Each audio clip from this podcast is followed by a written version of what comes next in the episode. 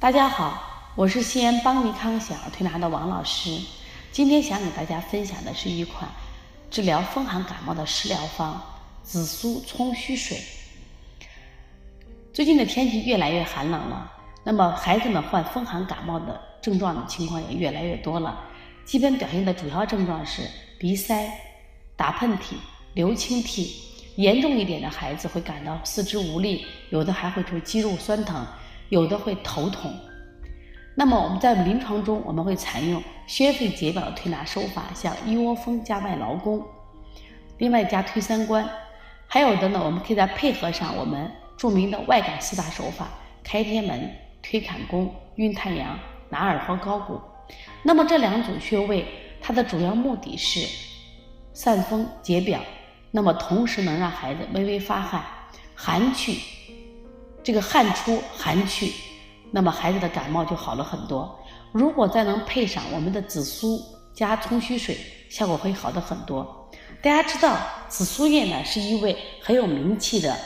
宣肺解表的药，那么它的颜色是紫颜色的，它是可以入血分，把风寒往外透。当人体被风寒所包裹，浑身难受，就像被捆绑一样，那么服用了。温中散寒解表的紫苏叶以后呢，就可以使人微微出汗，一身舒畅，整个人就像松绑一样。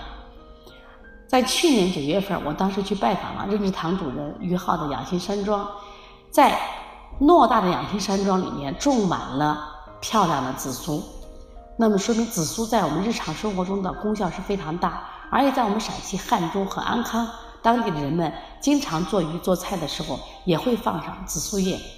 另外，我这次到日本去学习的时候，我发现日本呢，日本人对紫苏叶的应用也是非常广泛的。所以在风寒感冒初期的时候，我们完全可以用紫苏叶喝水、